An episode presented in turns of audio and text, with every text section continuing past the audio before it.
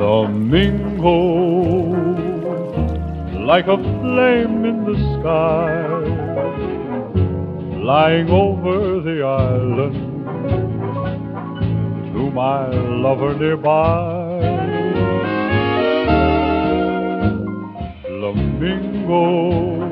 O tom rosa dos flamingos deve-se à dieta destas aves. Os flamingos preferem algas e camarões, ambos ricos em caroteno, um pigmento que faz com que os flamingos se tornem cada vez mais rosados ao longo do tempo.